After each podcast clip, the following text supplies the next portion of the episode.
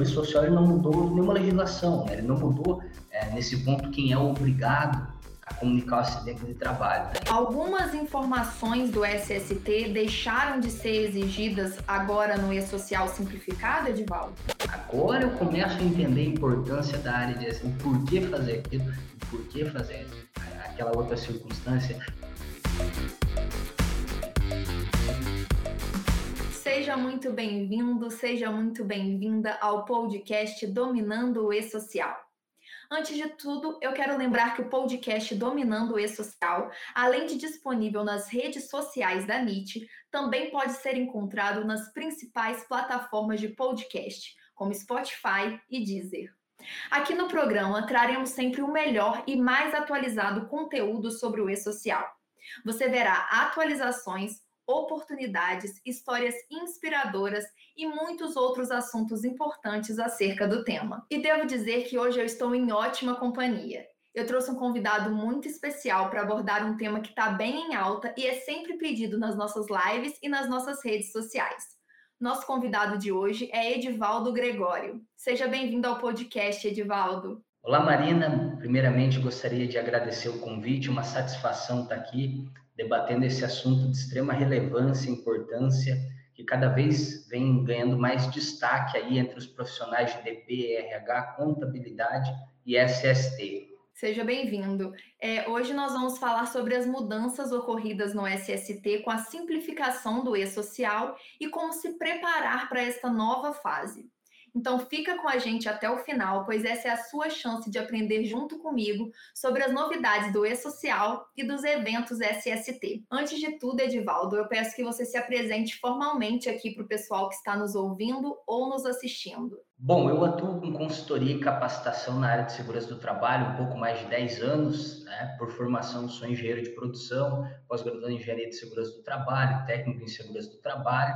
Aí dentro aí da, das minhas atuações, né? Desenvolvo consultorias para empresas né, de médio e grande porte, também capacitação, seja presencial, online, com foco basicamente nos tributos que são relacionados à área de SST, né, o seguro contra acidente de trabalho, financiamento da aposentadoria especial, fator acidentário de prevenção, nexo técnico previdenciário, né, e todos esses, esses assuntos aí, direto ou indiretamente, têm relação com um ou mais eventos é, de SST no e-social.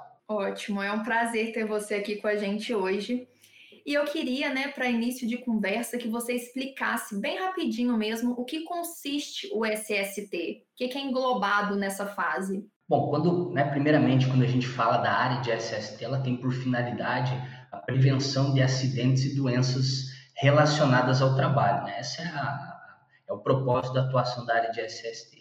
E aí, nesse sentido, né, quando as empresas elas expõem os seus empregados a riscos né, presentes no seu ambiente de trabalho, essa empresa ela tem sua responsabilidade, né? seja da preservação da saúde e integridade física dos trabalhadores, assim como as responsabilidades advindas dessa exposição. Né? E aí é que a gente começa a relacionar é, a área de SST com os eventos do e-social, né? que por, por si, né, por si só, a relação da área de SST é, com os eventos, é, com os eventos aí do E-Social, basicamente são as obrigações que a, que a organização tem, né? É, que basicamente vai substituir né, o E-Social é, na área de SST, não está mudando nada, só está apenas fazendo uma substituição na forma como a empresa presta essas informações.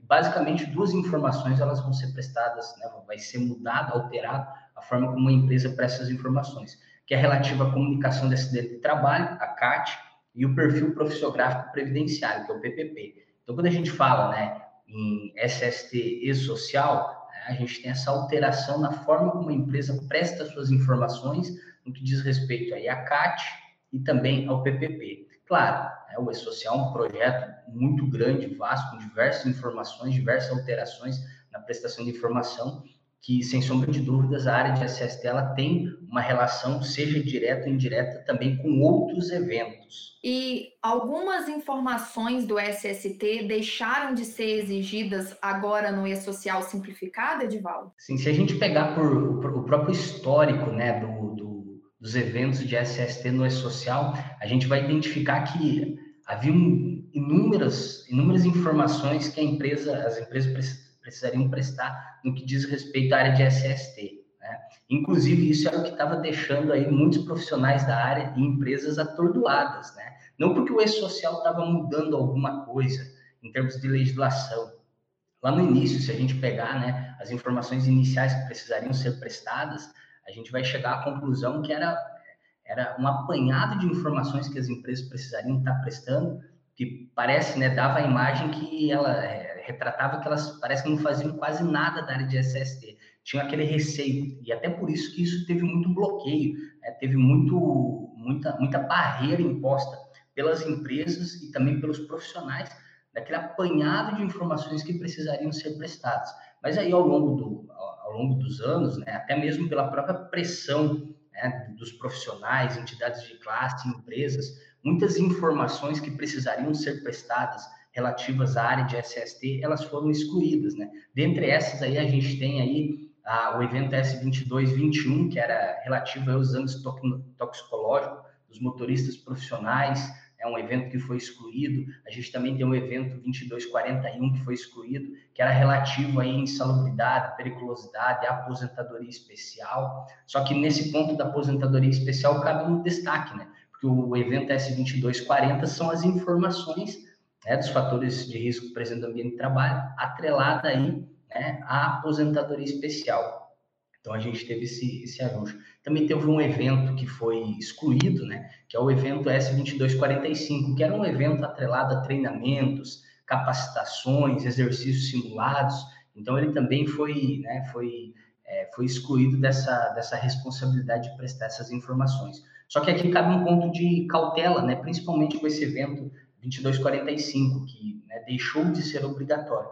Entretanto, mesmo assim, as empresas elas precisam prestar algumas informações relativas né, a, a, aos, ao, aos eventos de SST ali, que tem uma relação, que nesse caso, quando a gente fala em treinamento, aqueles treinamentos que são obrigatórios ter anotação em carteira, por exemplo, né, a NR10, NR12 e NR37, a empresa ela continua tendo essa obrigatoriedade de prestar essas informações, só que não nos eventos específicos de SST é, mas dos eventos específicos de folha. É o, o, o evento 2206 né, e o evento 2200.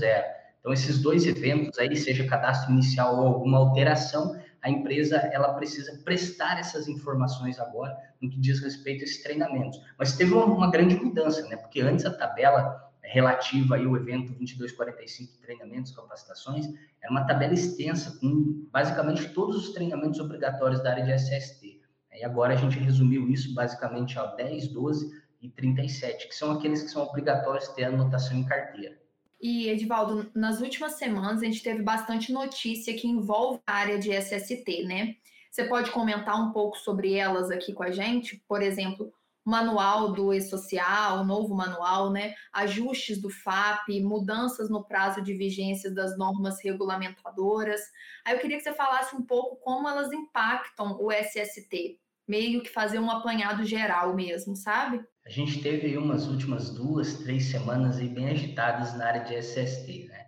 Primeiro foi esse aspecto atrelado aí, é porque a, a gente tinha previsto agora para dia 2 de agosto?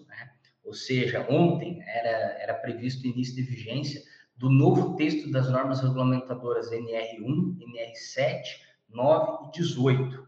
Né? Só que esses, esse, essa, esse novo texto né, foi prorrogado o início de vigência para dia 3 de janeiro de 2022. E aí gerou muito questionamento né, por parte aí dos profissionais, empresas, qual é a relação das normas regulamentadoras com o e-social. E é um, é um, ponto até de cautela, até para deixar todos, né, todos bem cientes nesse sentido, que hoje os eventos de, de, de SST no e-social, é, eles não têm uma relação direta com normas regulamentadoras, com as obrigações que as empresas têm no que diz respeito às normas regulamentadoras, né? Exceto o evento 2220, né, que é o monitoramento da saúde do trabalhador, que tem relação direta com a NR7, né, que é uma aí que terá um novo texto a partir do dia 3 de, do dia, do dia 3 de janeiro do ano que vem. Só que, indiferente disso, né, esse, esse início, essa prorrogação de vigência, não afeta em nada os eventos de SST no e-social, que, como eu pontei inicialmente, são coisas distintas. Né? As normas regulamentadoras, né, elas são pautadas na legislação trabalhista. E hoje o que a gente tem dos eventos de SST no e-social, referente à área de SST, é pautada na legislação previdenciária e tributária. Tanto é que os eventos, é, os eventos de SST no e-social, eles têm por finalidade substituir o quê? Substituir a CAT e substituir o PPP, é, que são informações previdenciárias e não trabalhistas. Então, aqui é um primeiro ponto né, de atenção, que apesar de ter essa prorrogação, essa vigência, isso em nada afeta o e-social, porque eles não têm uma, uma relação é, é, direta, nem um estreitamento no que diz respeito a essas obrigações. A gente também teve a questão do manual, o manual de orientações é, a respeito do e-social. Esse sim vem a contribuir muito, é, entretanto, ali só oficializou né, aquilo que já era esperado, inclusive até antes do próprio governo, representantes já haviam noticiado isso em suas participações. Hoje a gente vive num, né, a gente teve grandes mudanças aí no nosso cenário, a gente está cada vez mais próximo, é, com lives, coisas do tipo, né? Então a gente tem muitos participantes é, e representantes do governo bem ativos nesse sentido, então muitas vezes a gente recebe essas informações até mesmo antes de oficializações, então que, que, que a gente teve aí como um, é um manual de orientações é o que já era esperado, entretanto isso é importante, a gente ter a documentação daquilo que a gente precisa é, seguir, né? é um norte para a gente. A gente também teve uma informação muito né, importante, né, a respeito aí no que diz respeito ao fator acidentário de prevenção, porque inicialmente, né, inicialmente as empresas elas precisariam informar o fato de cada um dos seus estabelecimentos. Só que isso gerava muita, gerou muito questionamento, porque se a finalidade do E-Social também era facilitar, é, por que, que as empresas precisariam prestar uma informação que faz parte do banco de dados do próprio governo. Então era algo meio contraditório, né? E aí nesse sentido, né, esse, essa obrigatoriedade né, é, foi dispensada, então as empresas não precisariam informar o fator acidentário de prevenção, porque era uma informação que era extraída já da base de dados da previdência. Entretanto, né, isso né, é passivo de gerar algum tipo de problema, porque algumas empresas, né, ao fazer essa consulta, né, o próprio sistema ao fazer essa consulta, não identificava o fator acidentário de prevenção de alguns estabelecimentos. Então, né, até essa nota orientativa, é, recentemente publicada, ela vem orientar os contribuintes, né, as, as, as empresas, as organizações, que mantêm-se da mesma forma. Né? Essa versão simplificada do E-Social não precisa informar o FAP, né, não precisa, será consultado da base de dados. Entretanto, a partir do momento que o sistema faz essa consulta, ele não identifica o fator acidentário de prevenção, ele devolve uma mensagem, né, dizendo que não foi possível identificar e que a empresa ela precisa aí sim informar né, o valor do fator acidentário de prevenção. Exceto, né, a, a, empresa ela pode informar o fator acidentário de prevenção se ela tiver uma, um processo administrativo, que isso é passivo de acontecer. Né, a partir do momento que a Previdência divulga o fator acidentário de prevenção de uma organização e por algum motivo ela, ela julga que algum, algum elemento computado no cálculo é divergente, o que, que ela pode fazer? Ela pode contestar, e a partir do momento isso é gerado um processo, né? ela tem um, um número de um processo. Então, ela pode usar o efeito suspensivo que é atribuído, e ela informa um valor diverso do que está, do que foi divulgado né, na, no FAP Web, só que para isso ela precisa informar lá no evento 1070, processo administrativo e social, ela precisa informar o número desse processo para que ela possa, sim, utilizar um valor diverso daquele que foi divulgado. E quais são os eventos de SST que terão que ser enviados nessa quarta fase? Bom, hoje a gente tem três eventos, né, que as empresas elas precisam enviar, que o primeiro evento é o 2210, relativo à comunicação de acidente de trabalho, o evento 2220, relativo ao monitoramento da saúde do trabalhador, e o evento 2240, atrelado aos fatores de risco do ambiente de trabalho.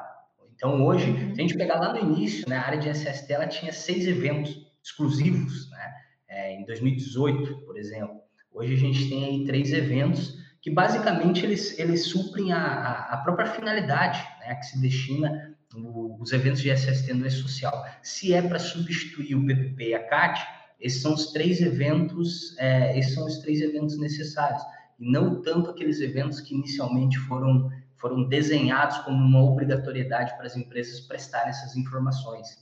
O que, que corresponde ao evento S2210, Edivaldo? Assim, o que corresponde no sentido de qual que é o conceito desse evento, quem está obrigado a enviar e qual que é o prazo de envio?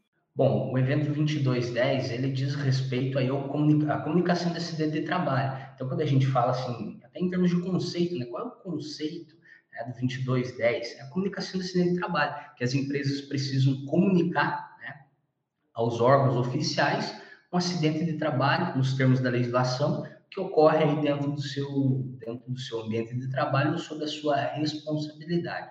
Sob o ponto de vista de quem é obrigado, né?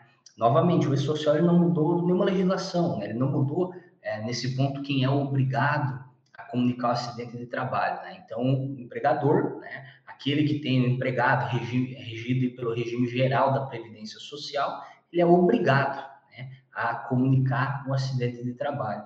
Agora, por exemplo, órgão público, né, regido por regime próprio, ele não é obrigado, ele é facultativo comunicar ou não o acidente de trabalho. Relativo ao prazo, é outro ponto também que não tem nenhuma mudança com o social. Né? As empresas elas precisam comunicar o acidente de trabalho no próximo dia útil e no caso de um acidente de óbito, né, imediatamente. Isso já é inclusive previsto né, na Lei 8.213 de 1991. Então a gente não tem nenhuma alteração, é só a forma como a informação é prestada.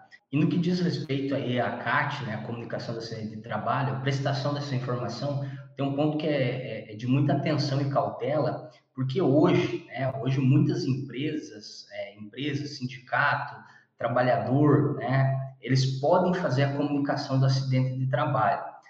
Com o e-social, a gente só tem a empresa com essa responsabilidade, o empregador. Né? Entretanto, as outras partes, por exemplo, o sindicato, o trabalhador, seu familiar, ou algum, algum órgão público, eles podem continuar comunicando acidente de trabalho, só que eles não vão utilizar o e-social para isso, eles vão utilizar a ferramenta que é disponível hoje, né, que é o CAT Web. O que eu quero dizer com isso? Hoje, né, todas as seis, as seis partes interessadas que podem comunicar um acidente de trabalho, elas utilizam o CAT Web para fazer isso.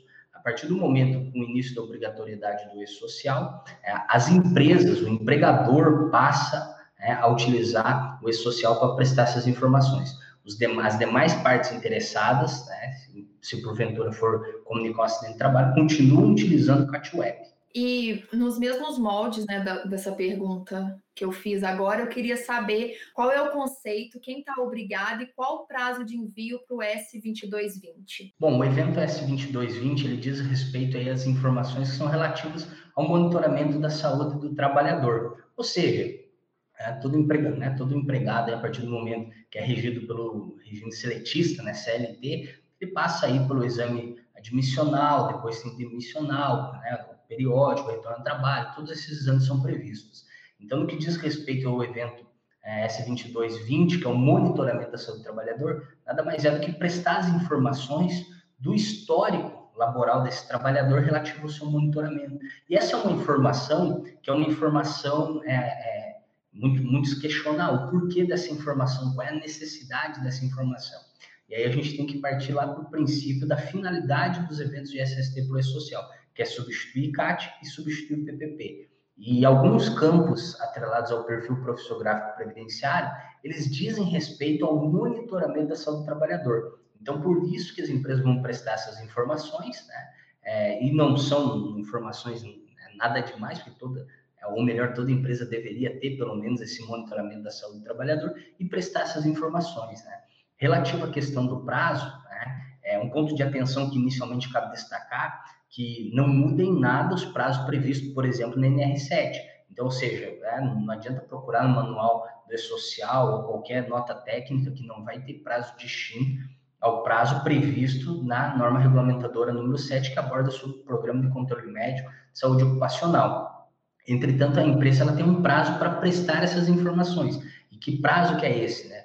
É até 15, né? É até o dia 15 do mês subsequente à realização né, do, do exame, do exame, né? Ou seja, então a, a empresa ela vai ter o atestado de saúde ocupacional e ela pode prestar a informação desse é, do ASO até 15 dias, né? Subsequente aí ao mês de realização da consulta ocupacional. E no que diz respeito aí, quem está obrigado, né? Todas as empresas que elas têm empregados e regidos pelo regime da consolidação das leis do trabalho, ela é obrigada a prestar essas informações. E quanto ao 2240, Edivaldo, como que fica essas questões? Bom, o 2240 ele diz respeito aos fatores de risco presentes no ambiente de trabalho, que é informação chave para o PPP. Né? Então, ou seja, as empresas elas vão prestar as informações aí dos fatores de risco ao qual os seus empregados estão expostos. E aí tem um ponto de atenção, ah, é todo e qualquer fator de risco? Não, são aqueles fatores de risco presentes lá né, no, no, no decreto 3.048, que é o Regulamento da Previdência Social de 1999. Por quê? Porque quando a gente fala em PPP, ele nada mais é do que um formulário que comprova a exposição do trabalhador a agentes que ensejam ou não aposentadoria especial. Então, nesse sentido, continua da mesma forma. As empresas vão prestar as informações né, da exposição dos seus trabalhadores a fatores de risco. E daí elas vão tirar essas informações da onde? Elas vão tirar essas informações do LTCAT, que é o laudo técnico das condições do ambiente de trabalho, para prestar essas informações. E aí, quem é que está obrigado a prestar essas informações. Aí todas as empresas que elas tenham aí os empregados, é, sob o regime geral da Previdência Social. Então, elas vão, né, vão, são obrigadas aí a prestar essas informações, que elas devem ocorrer também, similar ao evento 2220, até 15 dias subsequente aí a identificação, né, o início do vínculo do trabalhador ou alguma modificação. Então, um exemplo, né, a partir do momento que o início da obrigatoriedade os eventos de SST estiver em vigência, a empresa contratou um empregado né, no mês, em determinado mês, por exemplo, novembro, ela tem até o dia 15 de dezembro para prestar as informações de exposição desse trabalhador. Ou se ele teve alguma alteração que implicou a exposição dele a fator de risco diferente, novamente, ela tem que né, fazer uma alteração e prestar essa informação aí até 15 dias subsequente a subsequente aí a, a, a alteração realizada. Perfeito. E queria saber se você tem alguma dica para compartilhar sobre como se preparar para essa fase e para o envio desses eventos, e principalmente a dica né, para o grupo 1, que está mais próximo de ter que enviar. É, estamos aí para o grupo 1 aí, bem dizer, há três, menos de três meses, né? Para essas informações. Então, é um tempo muito exíguo para quem já teve aí mais de cinco anos, né? Mas, infelizmente, isso é muito comum dentro das organizações. Nesse sentido, a primeira, né, a primeira dica que, que dá para deixar é que o E-Social ele não está mudando nenhuma legislação. O E-Social apenas está mudando a forma como as informações são prestadas. Né? Então, esse é, o, esse é o primeiro ponto de atenção. Então, não adianta a gente ter aquele bloqueio, aquela, aquela briga, aquela barreira com o E-Social, porque esse não é o caso. Né? O E-Social não está trazendo nenhuma obrigação nova, apenas a forma de prestar essas informações. Né? Então, uhum. esse é o primeiro ponto. E aí também, até para antes de dar as dicas, né, muitos, muitos têm a barreira, ah, mas e se ele for prorrogado de novo? E se não entrar? E se isso, isso e aquilo? Um grande ponto de atenção que a gente tem que destacar, que no que diz respeito à área de SST, os eventos né, do e-social, eles, é, eles, eles apenas vão auxiliar hoje a Receita Federal a mudar a forma como ela aplica seu processo fiscalizatório. E aí um exemplo, né? a gente tem o evento 2240, que são a exposição ao fator de risco do trabalhador, então note que a Receita Federal ela vai ter esse panorama da exposição dos trabalhadores. Então, consequentemente, se enseja ou não enseja aposentadoria especial. E ela também vai ter outro evento lá de folha de pagamento, informando se a empresa recolhe ou não recolhe o adicional para financiar a aposentadoria especial. E aí que a Receita vai começar a pegar as empresas. Eu até costumo brincar que hoje a Receita, ela pesca de vara, né, nesse sentido. Com esse social, ela vai estar pescando com rede. Então, ou seja, é por isso que a gente tem a malha fina, né? Então, é, é isso que vai acontecer. E muitas empresas, elas vão ser pegas de calça curta nesse sentido dentro da área de SST, é, porque elas têm aí os seus processos, infelizmente, não estão em conforme com a legislação previdenciária, tributária. A área de SST ela dá muita ênfase para a legislação trabalhista e esquece da legislação previdenciária e tributária que é afetada né, pela, pela, pela conduta aí da gestão da área de SST. E aí, nesse sentido, né, o que, que eu quero dizer com isso?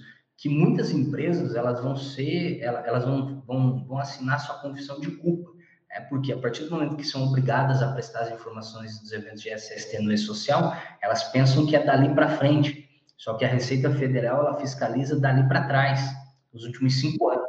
Então, o que vai acontecer? Um exemplo, a empresa ela vai fazer sua confissão de culpa agora é, em novembro, né, dia 13 de outubro, mas, do grupo 1, mas ela tem até o dia 15 de novembro para prestar as informações, ela vai fazer sua confissão de culpa ali. Se tiver divergências, note que a Receita Federal ela tem um caminho para trás de cinco anos para verificar. Então, essa é a primeira dica que eu dou. Não está mudando nada, né? A gente tem que estar atento com isso, que as empresas elas vão fazer sua confissão de culpa perante a Receita Federal. Isso é um problema muito sério para muitas organizações. E no que diz respeito a tudo isso, a primeira dica que eu dou é o seguinte: é, muitos profissionais, empresas ficam preocupados, ah, qual o sistema que eu uso, como que eu presto as informações. Só que a gente tem que começar na base. A base é o quê? Quais são os dados que a gente tem? A primeira coisa é identificar os dados, a qualidade dos dados que a gente tem. Nesse sentido, é como é que a gente presta hoje uma comunicação de de trabalho? Como é que hoje a gente gera um perfil profissional previdenciário? Qual é a qualidade do nosso LT Card? Então, a primeira coisa é arrumar a casa, identificar a qualidade das informações internas, através aí do seu LTCAT, do seu PCMSO, dos atestados de saúde ocupacional, comunicação de acidente de trabalho. Identificou? Essa é a primeira dica. Identifica a qualidade das suas informações. Se são feitas internamente, então senta com a equipe que faz isso, debate o assunto. Se você tem uma consultoria que faz isso, chama a consultoria para perto e conversa, estreita essa relação. A gente sabe que hoje muito problema nas organizações é atrelado à rua de comunicação. Então tenta conter isso, chama a consultoria, senta com ela, conversa com ela, tenta identificar os principais gargalos que se tem nisso. Então, esse é o primeiro ponto. Qual é a qualidade das suas informações? Então, arruma isso. Arrumou uhum. toda essa questão da qualidade das suas informações, agora nós vamos pensar em como que a gente vai prestar essas informações.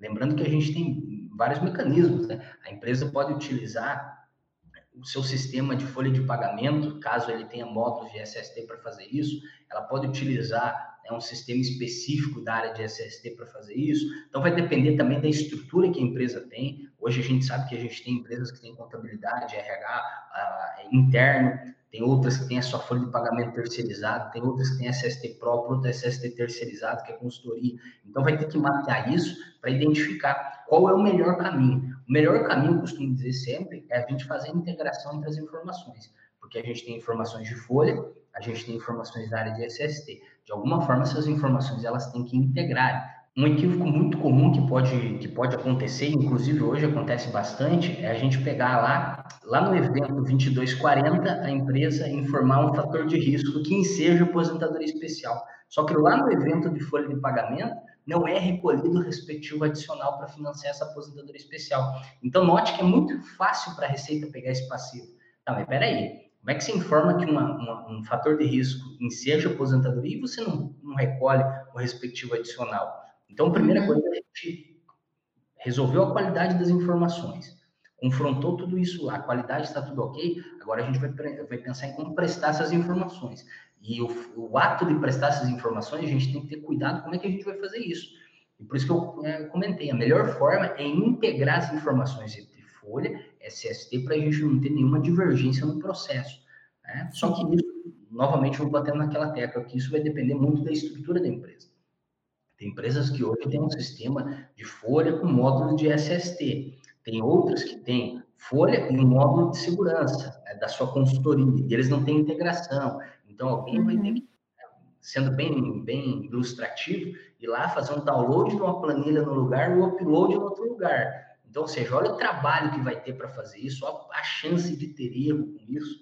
Então, é, só que isso, é, infelizmente, do lado daqui falar é muito fácil, né? Integra as informações e está resolvido. Só que muitas, muitas empresas elas não têm estrutura para conseguir fazer isso e economicamente nem sempre elas têm um, um dispêndio financeiro para fazer isso. Então precisaria entrar no planejamento. Só que agora falar em planejamento para quem tem menos de três meses não é um tempo difícil. Né? Não é uma questão. Isso era algo que há três, quatro anos atrás deveria ter sido debatido, né? Mas infelizmente agora não dá para a gente chorar o leite derramado e ficar identificando o que está errado e tentar solucionar da melhor forma possível. Então, arrumar a qualidade das informações dentro de casa, identificar a forma como vai prestar essas informações, e aí tem que ter um ponto de atenção para que tenha integração entre as informações de SST folha de pagamento, e aí conforme a estrutura da empresa vai ter muita gente envolvida, né? pode ter uma consultoria de que terceiriza folha de pagamento, consultoria de SST empresa, então olha só, Imagina trocando informações dessas três empresas aí, a chance de ter erro se não for um sistema que faz integração, ela é muito grande. Então, essa é a segunda dica que eu dou. E a terceira dica, né, é o seguinte: a gente precisa, é, teoricamente a terceira, mas deveria ser a primeira, né? Para a gente fazer isso, a gente tem que ter conhecimento daquilo que é necessário que seja feito. E para isso o profissional ele precisa buscar conhecimento, ele precisa estar atualizado, é, ele precisa, é, a gente pegar hoje, muita gente fala assim, pô, mas como é que eu consigo conhecimento disso, não sei o quê. Na verdade, é muita desculpa, né? Porque hoje pegar, por exemplo, o próprio canal da NIT, você entra lá, tem uma porrada de vídeo no YouTube, nas redes sociais, é artigo daqui e dali. Então, ou seja, o primeiro passo é buscar, buscar conhecimento. E para isso você precisa ter tempo. E eu vou bater naquela tecla novamente. Será que a gente tem esse tempo? Não sei, né? Aí vai chegar um momento de você também buscar uma orientação um pouco mais qualificada, e aí entra curso. Tem ótimos cursos disponíveis no mercado, basta filtrar, né? e o curso ele vai te possibilitar ter, ter essa visão mais rápida do que você correr atrás disso, até em virtude do tempo que a gente tem, e certamente você vai ser valorizado, reconhecido no mercado de trabalho, por quê? Porque você vai estar preparado e seguro para fazer algo que, teoricamente, a empresa te contrata e espera que você saiba, né? É que, basicamente, por exemplo, eu, eu não estou preocupado, por exemplo, com a contabilidade da minha empresa, se ela faz ou não faz as coisas certas, porque a gente parte do pressuposto que a gente contrata ela para mim não me incomodar, para ela uhum. fazer e essa é a visão que um tomador de decisão tem a partir do momento que ele contrata um profissional ou uma consultoria. Bom, se eu contratei, porque eu não quero me incomodar, e eu quero ter a melhor solução possível. Então, note que para a gente chegar nesse nível, a gente tem que estar preparado. Então, a gente tem que correr atrás. Como eu pontei inicialmente, a gente tem muito material disponível gratuito hoje na, né, em mecanismos de busca aí, facilmente a gente consegue acessar eles. Né? Temos cursos muito bons disponíveis também no mercado para que a gente consiga agilizar e potencializar o nosso conhecimento, aplicar isso na prática, para conseguir tratar a qualidade das informações, identificar a forma como a gente vai prestar isso, para que o nosso cliente, a nossa empresa, não tenha nenhum problema e que a gente consiga cada vez mais contribuir, porque a partir do momento que você tem uma empresa mais competitiva, lucrativa, socialmente responsável, né, agora trazendo para a de SST, certamente o profissional à frente desse processo ele também é valorizado e reconhecido. É, até falando né, de material de qualidade, conteúdo de qualidade, eu olhei, você, você posta bastante conteúdo de qualidade também sobre essa área, e eu vi que você fala nas suas redes sociais sobre um programa de gerenciamento de riscos. Esse programa tem alguma relação com o e-social, com o SST, né? Como que é essa relação? Diretamente com os eventos de SST no E-Social não tem relação nenhuma, né? Porque quando a gente fala ali dos eventos de SST no E-Social, a gente está falando da legislação previdenciária e tributária. O Programa de Gerenciamento de Riscos, o PGR, é previsto aí pela nova NR1, né, que entra em vigência a partir do dia 3 de janeiro de 2022, é legislação trabalhista, então eles não têm diretamente nenhuma relação. Só que aí eu, né, eu costumo brincar. Você não vai ter um profissional, uma consultoria que vai na empresa, vai coletar as informações para o E-Social. Vai outro coletar as informações para o PGR, legislação trabalhista. É, quem vai fazer isso comumente é o mesmo profissional, a mesma empresa que você está contratando. Então, esse é um primeiro ponto que a gente tem que identificar, que a coleta de, de, das informações, nesse sentido, eu estou falando identificação de perigos, análise, avaliação de risco, o mesmo profissional que vai fazer isso. O que vai mudar são as saídas, né? Ó, opa, essa informação ela tem que ser desse jeito porque né, é social. A informação vai lá para o LTCAT. Essa informação aqui ela vai para o PGR, então vai sair dessa forma. E nesse sentido, o programa de gerenciamento de riscos, ele nada mais é do que um programa que estrutura de uma forma ordenada né, os fatores de risco presentes no ambiente de trabalho. Né? Ou seja, a identificação de perigos existentes no ambiente de trabalho, os seus riscos, né, é, analisados, avaliados e as medidas de tratamento que precisam ser adotadas. Então, ou seja, o PGR engloba né, um programa, então, ou seja, ele não tem data para começar, nem data para. Na verdade, tem data para começar, mas não tem data para acabar. Né? Ele tem o seu ciclo que precisa ser acompanhado de identificação de perigos, análise de risco, avaliação de risco e as medidas de tratamento. A finalidade do PGR é ser um guia né, na implantação das medidas de prevenção. E a gente vai voltar lá para a primeira pergunta, da finalidade da área de SST, que é preservar a saúde e integridade física dos trabalhadores, né, proteger, e com isso, e isso a gente faz com medidas de prevenção. E o PGR tem essa finalidade, ele é esse guia. Ele guia uma organização a implementar medidas de prevenção, né, para que ela tenha um ambiente de trabalho mais seguro e mais saudável. E aí, nesse sentido, uma grande sacada, né, que o PGR, ele é um documento preventivo. Então, ou seja, a finalidade dele é prevenção. Agora, quando a gente fala do e-social, é uma, a finalidade da prestação das informações é você declarar algo. É a mesma coisa que o LTO. Nesse sentido, a gente pega lá o LTCAT.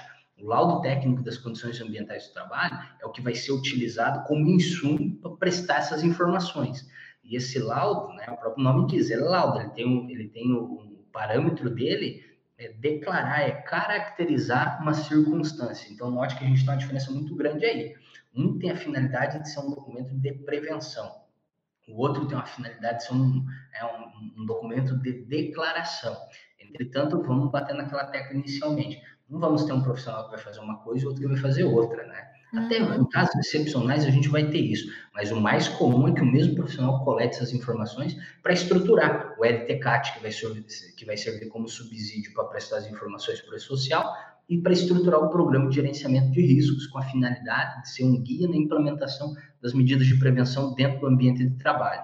E eu também vi no, no seu Instagram gerenciamento de riscos ocupacionais. O que, que consiste esse GRO, né? Que é assim que é a sigla, né? Bom, o GRO, né, enquanto o PGR é o guia, né, ou seja, ele é uma bússola, né, o gerenciamento de riscos ocupacionais ele é a diretriz, é o roteiro, é o mapa que a gente tem na nossa mão, onde a gente vai identificar que eu estou aqui e eu preciso ir lá. E aí a gente vai ter o guia, que é a bússola do PGR, que vai nos auxiliar a sair de um determinado ponto para chegar em outro ponto. Traduzindo tudo isso, né, o gerenciamento de riscos ocupacionais ele nada mais é do que um roteiro, né, diretrizes que as empresas precisam adotar para que elas melhorem o seu desempenho em SST. E o que é melhorar o desempenho em SST? É de uma maneira contínua promover ambientes de trabalho mais seguros e mais saudáveis.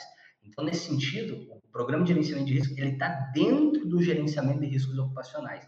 Então, ou seja, o PGR é uma das diretrizes para se fazer o gerenciamento de riscos ocupacionais. E essa analogia que ela ao menos espero que tente ilustrar muito bem, é que o GRO a gente tem um mapa na nossa mão, que são todas as diretrizes, todos os requisitos que a gente precisa atender. Que você olha o mapa, você tem, apesar que hoje, né, não sei se muita gente olha mapa, né? Mas se você pegar o um mapa lá, você vai ter diversas informações que vão te ajudar a entender onde você está, para que você chegue onde você quer. E aí o PGR ele entra né, no sentido de, uma, de um guia, de uma bússola, que é o que vai te nortear, sair de onde você quer, né, para onde você precisa ir. Então essa é a grande sacada aí entre o gerenciamento de riscos ocupacionais e o programa de gerenciamento de riscos, que as empresas elas devem fazer não para ter legislação e estar em conformidade, né, mas elas devem fazer porque a partir do momento que elas melhoram o desempenho em SST, elas conseguem ser mais lucrativas, competitivas, socialmente responsáveis, preserva a saúde e integridade física dos trabalhadores, que são os principais ativos da sua organização. Então, o, o, essa é a grande sacada aí para que os profissionais, seja DP, RH, contabilidade, SST, possam aí contribuir com as suas empresas e clientes na implementação do GRO e do PGR. E eu queria entender como que os consultores de SST podem usar o FAP nas suas rotinas. Hoje um ponto muito é, é, um grande desafio, que isso não é comum ao profissional de SST, mas também o profissional DP, RH, contabilidade, é muito difícil você conseguir tangibilizar o resultado do seu trabalho. Qual é o retorno? Ou melhor dizendo, por que, que a empresa deve me contratar e não contratar você?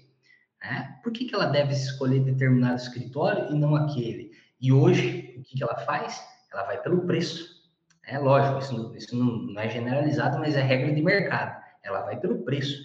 Porque se, ah, se você garante para mim que vai atender determinada legislação e o outro também, eu vou pelo mais barato. É assim que, é assim que acontece. E nós somos assim, o ser humano é assim. Se você, por exemplo, ah, eu tenho que fazer minha declaração de imposto de renda, vou procurar um, sei lá, um contador. Deixa quanto que você cobra? Ah, eu cobro 50, e você? 100. Bom, você vai fazer a mesma coisa, eu vou pelo de 50.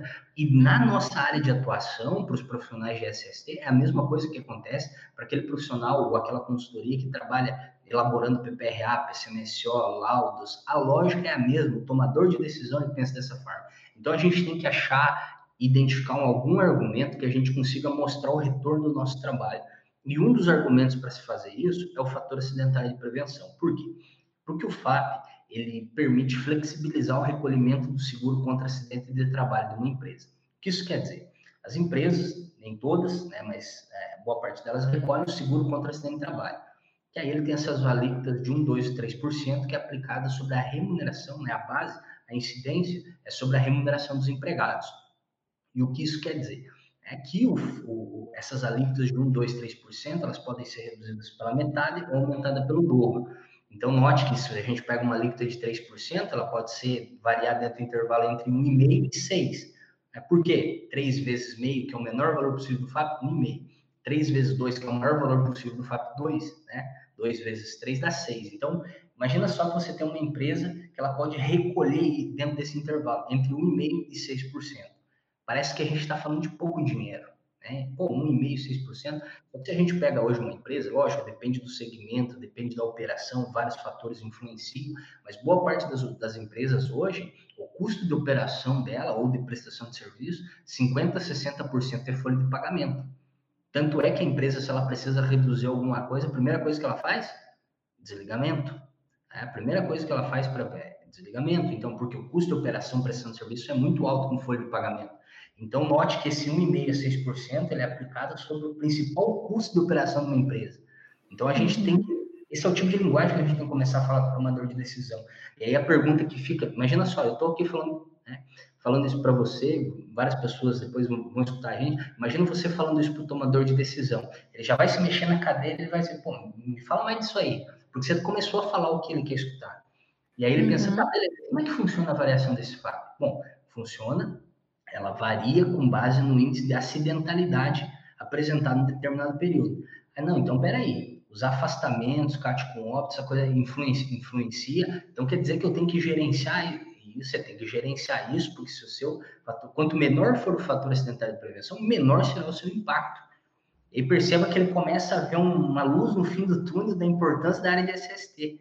E a gente começa a usar esses argumentos, e aí uma grande sacada que eu gosto de usar que, diferente, por exemplo, da, da de outras obrigações trabalhistas, previdenciária e tributária, a área de SST, hoje, por exemplo, se você, ah, a empresa ela não tem um PPRA, não tem um PCMSO, a multa é insignificante. Inclusive, eu falo isso. Hoje, se você usa o argumento como multa na área de SST, você está fadado ao fracasso. Por quê? Porque o valor é insignificante. Agora, quando você fala do fator acidental de prevenção, e outra, outro ponto, a multa ela pode acontecer, ela pode. E se o auditor fiscal chega na sua empresa, ele ainda pode te dar a possibilidade de regularizar. Então, note, para efetivamente você ter a multa, que é insignificante, muita coisa tem que acontecer. Né? Então, a gente perceba que usar esse argumento é um argumento que ele é totalmente intangível, ele não é concreto, ele não é objetivo, e o, o, o tomador de decisão de uma empresa facilmente ele te derruba com, se você só usar esse argumento. Agora, quando uhum. você usa o você está usando algo concreto, que você é a mesma coisa que eu chegar e falar para você, Marina, me empresta o extrato bancário da sua conta. Deixa eu ver como é que foi o teu, teu histórico em 2020. O fato é a mesma coisa, eu estou olhando o histórico da empresa, do que aconteceu, é algo real, não é algo que pode.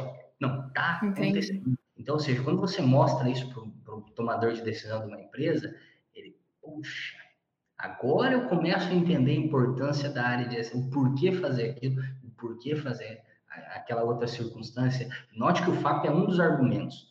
A partir do momento uhum. que a uhum. gente começa a pensar dessa forma, a gente começa a ver o dinheiro em tudo. Né? E a gente tem que ser dessa forma, porque o tomador de decisão, lembra lá a primeira pergunta, assim, até respondi, né, respondi e fiquei pensando, né?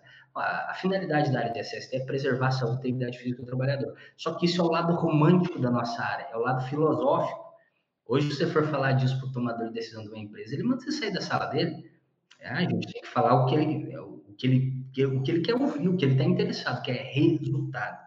Então, por isso que com gerenciamento de riscos ocupacionais, programa de gerenciamento de risco, gente, fatores de prevenção, a gente consegue falar desse resultado e não só falar, mostrar. Não, per perfeita explicação. É, por fim, Edivaldo, eu queria que você desse um último recado para quem está nos ouvindo ou nos assistindo. Primeiramente, né, mais uma vez, agradecer pelo convite, parabenizar vocês, é, que sem sombra de dúvida, essa é uma das. Acho que é a única, né? A única forma da gente conseguir ser valorizado e reconhecido, que é com o conhecimento, né? Inclusive com a chamada que vocês estão tendo agora do workshop Dominando a Social, né? Transforma o conhecimento em oportunidade. Essa é a única forma que a gente tem para transformar é, é, é transformar, nos transformar profissionalmente, pessoalmente, afinal, é, antes tinha muito aquela lógica de você conseguir dividir o pessoal e o profissional. Hoje, gente, hoje não, há muito tempo, né? A gente é a mesma coisa, seja no ambiente profissional, pessoal. Então, nesse sentido, que a gente possa cada vez mais estar tá utilizando né, o nosso conhecimento para que a gente consiga ser valorizado, reconhecido, com a área de SST não é diferente. Então, enquanto muitos profissionais de DP, RH, contabilidade são vistos como mero apertadores de botão, que não é verdade, mas isso vai depender da realidade que cada um quer construir, com a área de SST é a mesma coisa. Né? A gente não é cumpridor de legislação e norma regulamentadora. Né? A gente consegue é, aplicar o nosso conhecimento de forma estratégica, gerar resultado, contribuir com uma empresa é, mais competitiva, lucrativa, com, é, contribuir com um trabalhador né, mais seguro, mais saudável, consequentemente com uma sociedade melhor e, né, consequentemente, a gente vai ser valorizado, reconhecido pela qualidade do trabalho que a gente entrega para as empresas. Com certeza. Edivaldo, foi um prazer te conhecer e estar aqui nesse episódio de hoje com você. Queria te agradecer por tirar todas as dúvidas né, sobre o SST e o E-Social, que, como eu disse no início do episódio, sempre surgem muitos questionamentos nas nossas lives sobre o SST e eu tenho certeza que o conteúdo desse podcast vai sanar todas essas dúvidas. Eu sou Marina Metri, da NIT Treinamentos, e este foi mais um episódio do podcast Dominando o E-Social, com o consultor e professor Edivaldo Gregório. Antes de finalizar, gostaria novamente de agradecer ao professor Edivaldo pela disposição e pela participação. Muito obrigada, Edivaldo. Eu que agradeço. Até a próxima. Obrigada mesmo. Antes de ir, gente, não esqueça de deixar seu like nesse vídeo, se inscrever no canal da NIT e ativar o sininho também para você receber uma notificação sempre que for publicado um novo conteúdo. Lembrando que agora você pode ouvir o podcast Dominando o E-Social nas principais plataformas de podcast do mundo, Spotify e Deezer. Abraços e até mais!